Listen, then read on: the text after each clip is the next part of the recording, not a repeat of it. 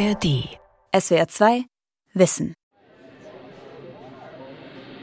Das Streben nach höherem und besserem scheint den Menschen angelegt zu sein. Vegan, ohne Tierversuche und dass die Arbeitsbedingungen gut sind. Vermeidung von Plastikmüll. Ich denke an die Umwelt, an die Produktion. Man lebt bewusster, würde ich sagen. Ob man besser ist. Kann ich besser leben? Das fragen sich gerade viele Menschen. Das Klima, das Tierwohl, die faire Welt im Blick haben. Dazu fühlen sich die meisten genötigt, wollen aber auch etwas beitragen und ihren Lebensstil optimieren. Woran orientieren sie sich? Welche Werte stecken dahinter? Ich bin auf einer dreiteiligen Recherchereise zur Selbstoptimierung, habe meinen Körper mit Tracking und Biohacking getrimmt und Menschen getroffen, die Mikrodosen LSD nehmen, um zufriedener und leistungsstärker zu sein. Jetzt schaue ich auf das gesellschaftliche Optimum. Brauchen wir Menschen, die sich rundum selbst kontrollieren?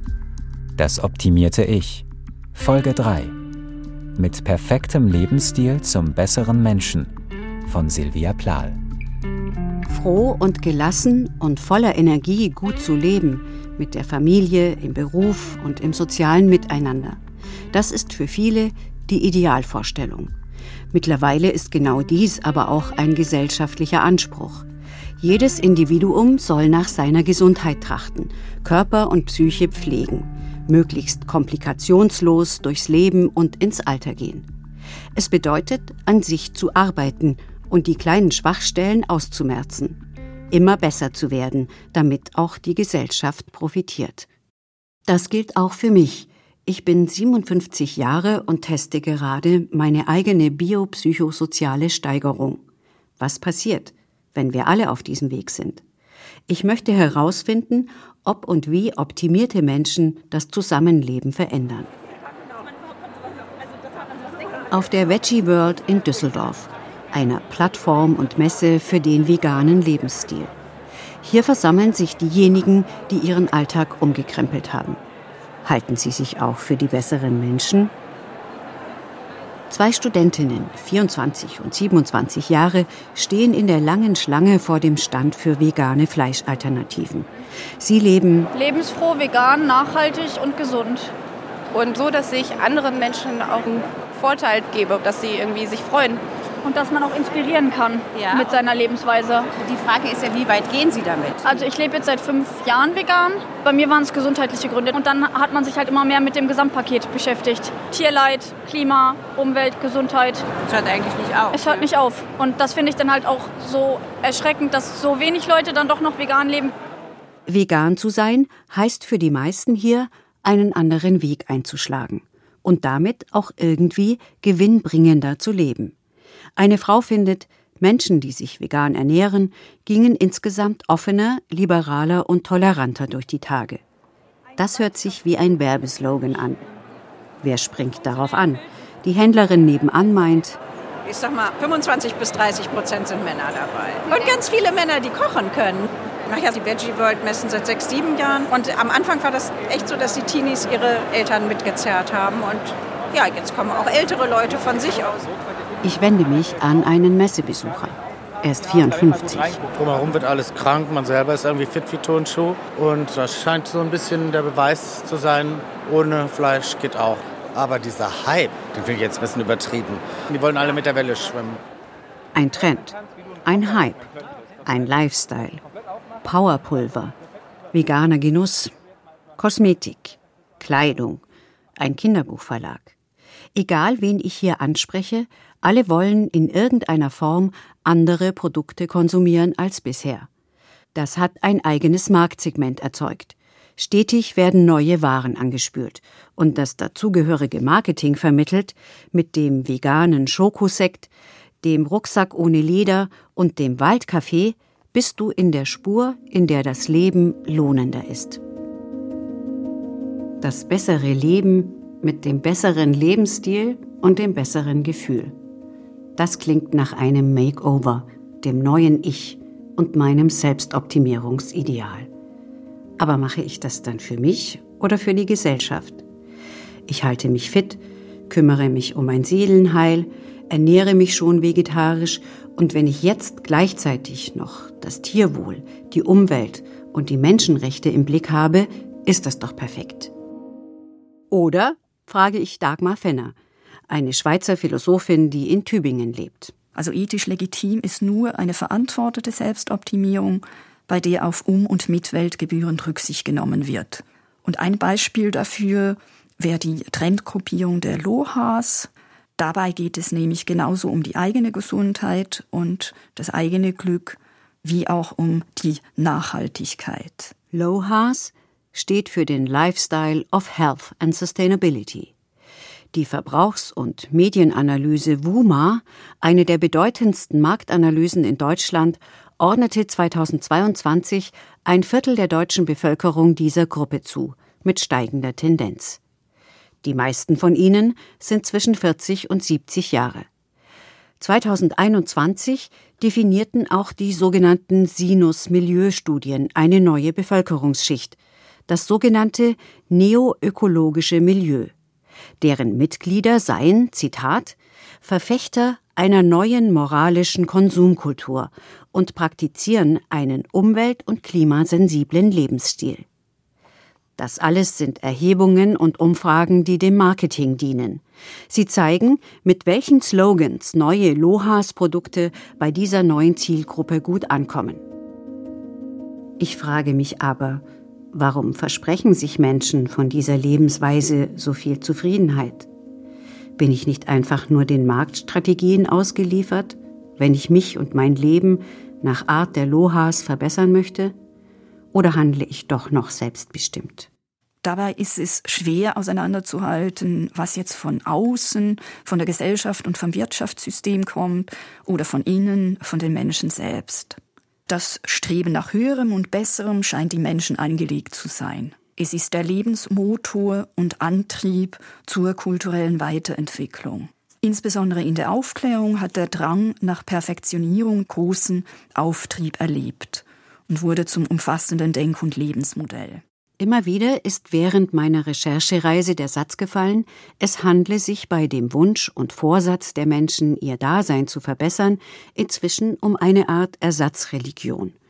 Ich frage bei der Heidelberger Religionswissenschaftlerin Inken Prohl nach aber nicht um Gott oder irgendeiner anderen außerhalb des Menschen stehenden gedachten Instanz zu gefallen. Dieses andere, dieses Übernatürliche, das Göttliche, das tritt immer mehr in den Hintergrund. Der Mensch macht sich immer mehr unabhängig davon. Heute gehe es mehr um die Erfüllung und das Lebensglück im Diesseits.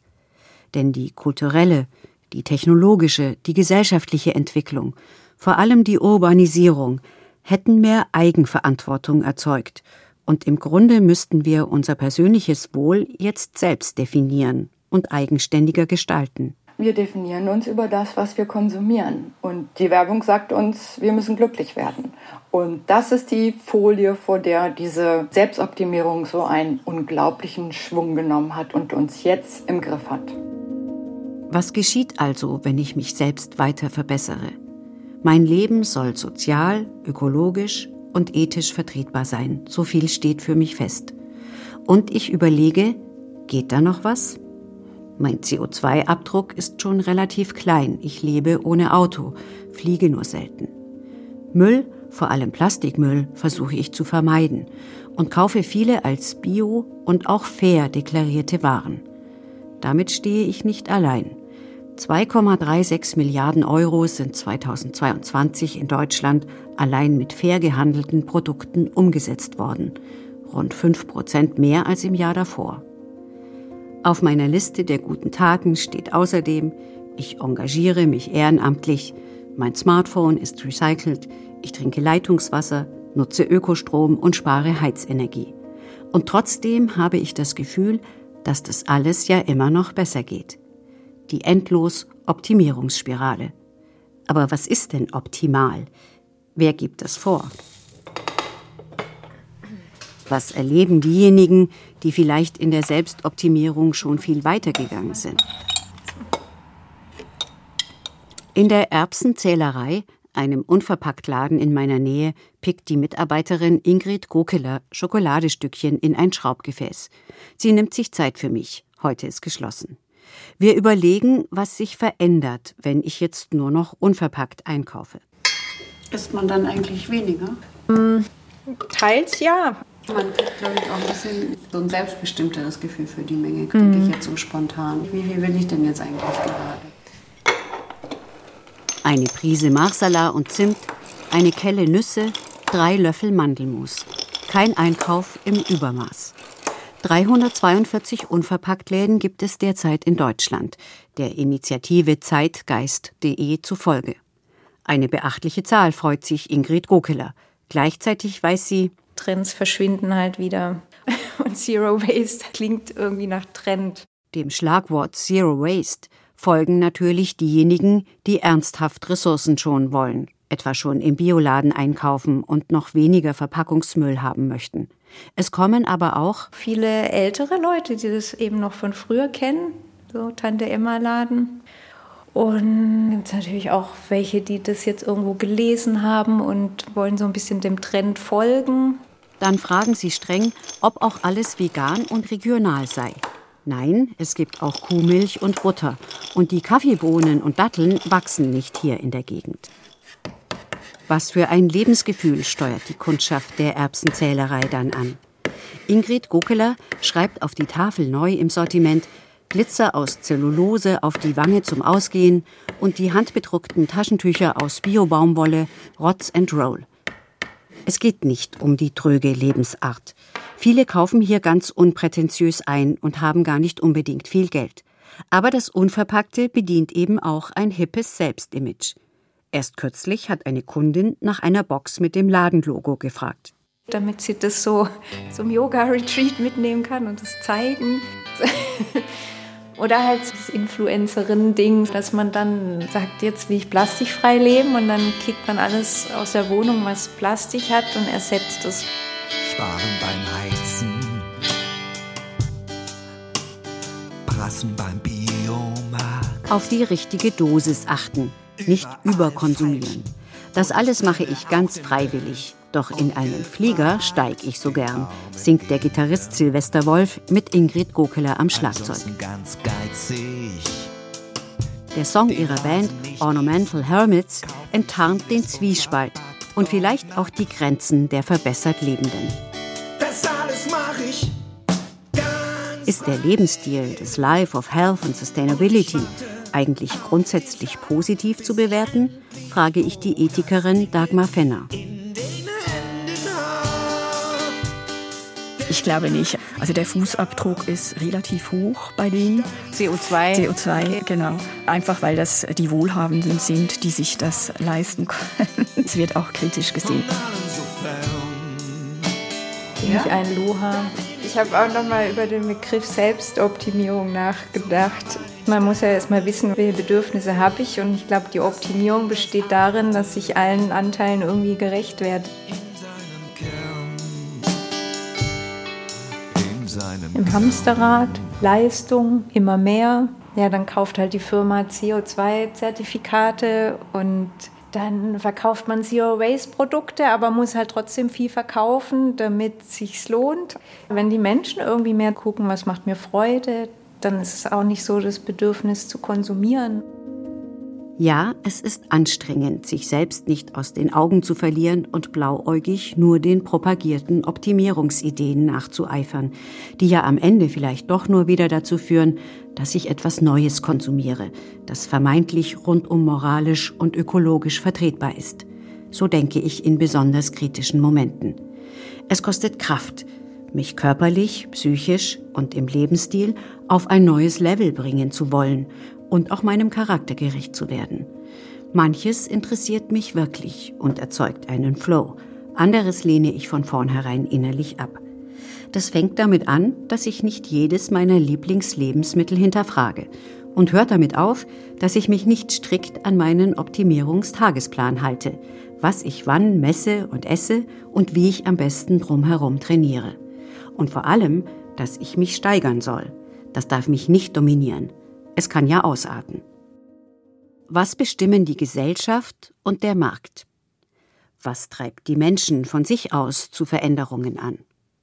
Es gibt keine endgültige Antwort auf diese Fragen. Das große Problem ist aber, dass durch Selbstoptimierung soziale und ökonomische Ungleichheiten verschärft werden können und die Schere zwischen Reich und Arm noch vergrößert wird. Denn viele Menschen können sich Stoffwechseltracker, Genanalysen, Mindset-Trainings, Psychedelika oder faire Alltagsprodukte gar nicht leisten. Gleichzeitig steigen die beruflichen Erwartungshaltungen, mehr Leistungsdruck, verschärfter Wettbewerb. Und wenn dann der ständige Ruf nach mehr Selbstverantwortung und der Appell an Selbstoptimierung erschallt, dann kann das bei Unterprivilegierten Gefühle der Minderwertigkeit und Versagensängste auslösen. Also sie erleben den Selbstoptimierungstrend dann als zusätzlichen von außen kommenden Druck. Es darf nicht zu einer Diskriminierung der Nicht-Verbesserten kommen. Was wäre denn eine freie und würdevolle Selbstoptimierung, frage ich die Philosophin. Also für eine freie und würdevolle Selbstoptimierung ist die Art und Weise wichtig, wie gesellschaftliche Ideale vermittelt werden. Der Einzelne muss reflexive Distanz zu gesellschaftlichen Idealen einnehmen und sie bejahen oder verwerfen können. Es muss eine offene und kritische Diskussion über vorherrschende Ideale wie zum Beispiel Schönheit oder Leistungsfähigkeit geben. Die Werte und gesellschaftlichen Ziele hinter der Selbstoptimierung gehören also eigentlich auf die politische Agenda. Während meiner Recherchereise ist mir aufgefallen, dass einige Menschen, vor allem 30- oder 40-Jährige, bereits ganz eigene gesellschaftliche Ideale verfolgen. Auch sie optimieren ihren Lebensstil, wollen aber selbst entscheiden, welche Werte ihnen wichtig sind und sich daran orientieren. Ich treffe Antonia. Sie rührt uns in ihrer Küche einen Rohkakao an. Antonia ist nicht ihr richtiger Name. Kokosdrink, der Lotusblume und ein bisschen Honig. Antonia erzählt mir, dass Kakaozeremonien gerade besonders angesagt seien, bei den Menschen, die wie sie auf der Suche nach dem erfüllteren und zufriedeneren Leben sind. Das macht mich noch einmal neugierig auf eine neue Erfahrung. Welches bessere Lebensgefühl soll hier entstehen? Rohkakao soll das Herz erwärmen, der blaue Lotus entspannen und beruhigen. Ich habe die Online-Kakaozeremonie von Lisa Weichenthal entdeckt, die sie auf ihrer Plattform Open Your Spirit kostenlos anbietet und wir lassen uns ein wenig davon inspirieren. Du möchtest endlich mal wieder mit einem offenen Herzen durchs Leben rennen, dann lade ich dich herzlich ein, an meiner Kakaozeremonie teilzunehmen. Denn hier nutzen wir die ursprüngliche Wirkung von Rohkakao. Was würdest du sagen, wofür steht dieses Herzöffnen? Ähm, oh, es schafft irgendwie so eine Wärme, eine Erdung, im Moment zu sein, den Moment zu genießen, wertzuschätzen. Und Kakaozeremonien sind ja auch immer in Gemeinschaft und dieses Gefühl wieder zu bekommen, egal wo man herkommt, zusammen eine schöne Zeit zu haben. Und das ist das eigentlich, das ist, worum es geht.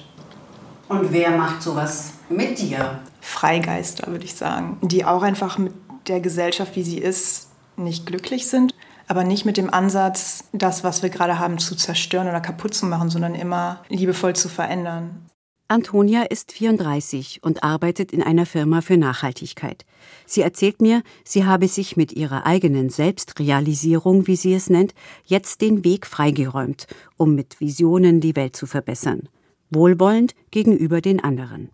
Machst du das mit dem Gedanken, wie möchtest du eigentlich für die Gesellschaft machen?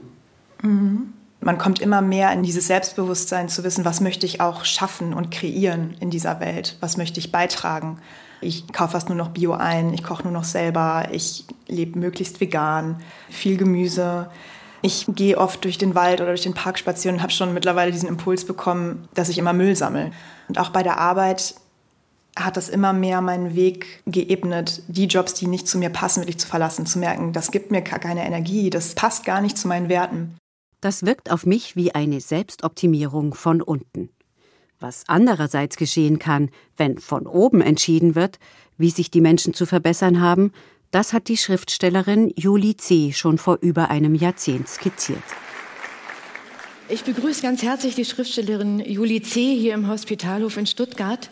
Wir sprechen heute in SWR 2 Wissen über ihren Roman Corpus Delicti. Anfang April 2023 sitzt Julie C. bei einer SWR-Veranstaltung im Hospitalhof Stuttgart vor Abiturientinnen und Abiturienten und spricht über ihren Roman Corpus Delicti, die Dystopie einer Gesundheitsdiktatur irgendwann im 21. Jahrhundert und als kritische intellektuelle Stimme in unseren gesellschaftspolitischen In dem Buch, 2009 erschienen, geht es um ein Gesellschaftssystem, in dem Gesundheit zur höchsten Pflicht für alle Bürgerinnen und Bürger geworden ist. Ein Chip im Arm zeichnet ihre Biodaten auf. Das System, hier Methode genannt, verlangt ein festes Sportpensum, die Abgabe von Schlaf- und Ernährungsberichten, ist quasi über jeden Schritt informiert. 2023 sagt Julie C. auf der Bühne, und falls ich krank werde, bin ich irgendwie vielleicht auch selber schuld, weil dann habe ich nämlich irgendwas falsch gemacht, wo man sich quasi schämen muss, weil man dann halt nicht eifrig genug war. Dystopien lenkten ja immer den Blick auf ein Thema der Gegenwart, erklärt die Autorin. Und schon 2009 habe sie versucht, die eigentlich ewige Frage zu beleuchten. Wie wollen wir leben? Also was ist es eigentlich, was uns glücklich macht, welchen Werten wollen wir uns mhm. verschreiben? Also streben wir eher nach Freiheit oder eher nach Sicherheit? Müssen wir uns entscheiden? Gibt es Mischformen? Wie bringt man das in Ausgleich? Also das sind Richtungsentscheidungen, die wir miteinander klären müssen. Aus dem Vorwort von Corpus Delicti, zitiert von Johannes Wördemann. Gesundheit ist ein Zustand des vollkommenen körperlichen, geistigen und sozialen Wohlbefindens und nicht die bloße Abwesenheit von Krankheit. Gesundheit führt über die Vollendung des Einzelnen zur Vollkommenheit des gesellschaftlichen Zusammenseins. Gesundheit ist das Ziel des natürlichen Lebenswillens und deshalb natürliches Ziel von Gesellschaft, Recht und Politik. Ein Mensch, der nicht nach Gesundheit strebt, wird nicht krank, sondern ist es schon. Was bedeutet das nun? Wie normiert, optimiert wir als Menschen sein und leben wollen, sollten wir besser miteinander aushandeln. Das nehme ich als Erkenntnis mit. Aus ethischer Sicht heißt das, Entscheidend ist, ob sich die gesellschaftlichen Ideale argumentativ rechtfertigen lassen. Also sie müssen demokratisch legitimiert sein, das heißt aus einer öffentlichen Debatte oder Bundestagsbeschlüssen etc. hervorgehen. Allgemeine ethische Kriterien sind immer das gute Leben der Einzelnen und die Qualität des Zusammenlebens, die gefördert werden sollte. Wie sieht sie also am Ende aus, die Gesellschaft der Selbstoptimierten? Auf jeden Fall nicht so, dass die Menschen bedingungslos den Werten und Idealen folgen, die ein Markt oder eine restriktive Politik vorgeben. Während meiner eigenen Optimierungsreise habe ich mich mit vielen Menschen ausgetauscht, die sich der Leistungs- und Konsumspirale entziehen wollen und genau das als ihre eigentliche Selbstverbesserung erleben. Ich lasse noch einmal einige von ihnen zu Wort kommen. Sie haben mir die besten Gedanken mit auf den Weg gegeben, wie Menschen und mit ihnen eine gesamte Gesellschaft sich gut, sinnvoll und reflektiert weiterentwickeln können. Die Selbstoptimierung war für sie vielleicht der Auslöser für eine Veränderung aber sie denken ihn weiter und nutzen ihn in ihrem Sinn. Der Biohacker Andreas Breitfeld. Wenn mein Körper gut funktioniert, wenn mein Geist einigermaßen klar ist und ich vielleicht auch die einfachen Dinge genießen kann, dann ist das auch schon Biohacking und ist einfach in meinen Augen sowieso das Wichtigste dabei. Stacy, die ihr Jahr mit LSD in Mikrodosen als Kur bezeichnet. Sie braucht die Droge und vieles andere jetzt nicht mehr. Kein Alkohol, kein ständiger Konsum, kein immer mehr. Ich bin inzwischen viel minimalistischer geworden und es geht mir dabei sehr gut und ich bin halt viel glücklicher ohne einen großen Ausmaß an Dingen. Antonia, die versucht, sich besser zu verstehen, selbstbewusster zu werden und genau so zu sein, wie sie ist, um dadurch auch zu einer guten Gesellschaft beizutragen genau so wie man ist, ist man richtig und genau das mit der Gesellschaft zu teilen. Und deswegen kann man Individuum gar nicht ohne Gemeinschaft denken. Das sind viele positive und ansprechende Ansätze für das gute Zusammenleben, auch unter dem meist negativ besetzten Vorzeichen der Selbstoptimierung. Sie hat ihre Chancen und ihre Grenzen. Sich selbst zu entfalten darf kein permanent drängender Anspruch sein und die Menschen zu willfährigen Konsumenten degradieren. Probleme kreativ zu lösen soll Freiräume schaffen und nicht unter Druck setzen. Denn es gebe einfach auch gute Gründe fürs Mitmachen, schreibt der Bochumer Sozialpsychologe Jürgen Straub in seinem Buch Das optimierte Selbst. Zitat Selbstoptimierungen sind für viele von uns anziehend und verlockend. Gleichwohl bedarf es häufig einer Art von Versuchung und Verführung, um Menschen auf den langen Weg der Selbstverbesserung zu bringen und zu halten. Einiges ist und bleibt riskant. Das habe ich auch an mir festgestellt. Eigenen Zielen näher zu kommen, erzeugt das Gefühl, effektiv zu sein und ja, erfolgreich. Das wiederum sorgt für neue Motivation und damit geht es mir gut. Natürlich wurden mir in den zwei Wochen meines Selbstversuchs auch meine Fehler klar und ich bin auf einmal rastlos geworden, was mich durchaus gestresst hat. Und ich wollte einfach nicht so viele Daten von mir offenlegen. Jetzt möchte ich ehrlich gesagt erst einmal wieder zurück zu einigen meiner Ernährungsbaustellen und Trainingsdefiziten. Eventuell gehe ich sie dann in naher Zukunft gelassener und selbstbestimmter an. Psychisch gab es ein paar Impulse dafür, meinen Emotionen im Alltag noch mehr Raum zu geben und ja, neben den Stärken bewusst auch meine schwachen Seiten zu leben. Die Religionswissenschaftlerin Inken Prohl sagt, in dem Moment, wo die Selbstoptimierung ein Teil meiner Lebensorientierung ist, ist das gut, weil die Überzeugungen müssen hinterfragbar sein. Und es muss auch möglich sein, zumindest zeitweilig wieder von ihnen abzurücken. Und wo die Selbstoptimierung ohne Konsum auskommt, ist schon mal eine gute Idee. Menschen treffen, raus aus den Social Media und sich um andere Leute kümmern. Der Zukunftsforscher Horst Opaschowski veröffentlichte im Mai 2023 das Buch Besser leben statt mehr haben. Wie kann es weitergehen mit dem persönlichen und sozialen Wohlergehen? Eine Frage, die nicht nur ihn beschäftigt. Der technische und medizinische Fortschritt wird immer mehr Möglichkeiten liefern, sich selbst zu optimieren.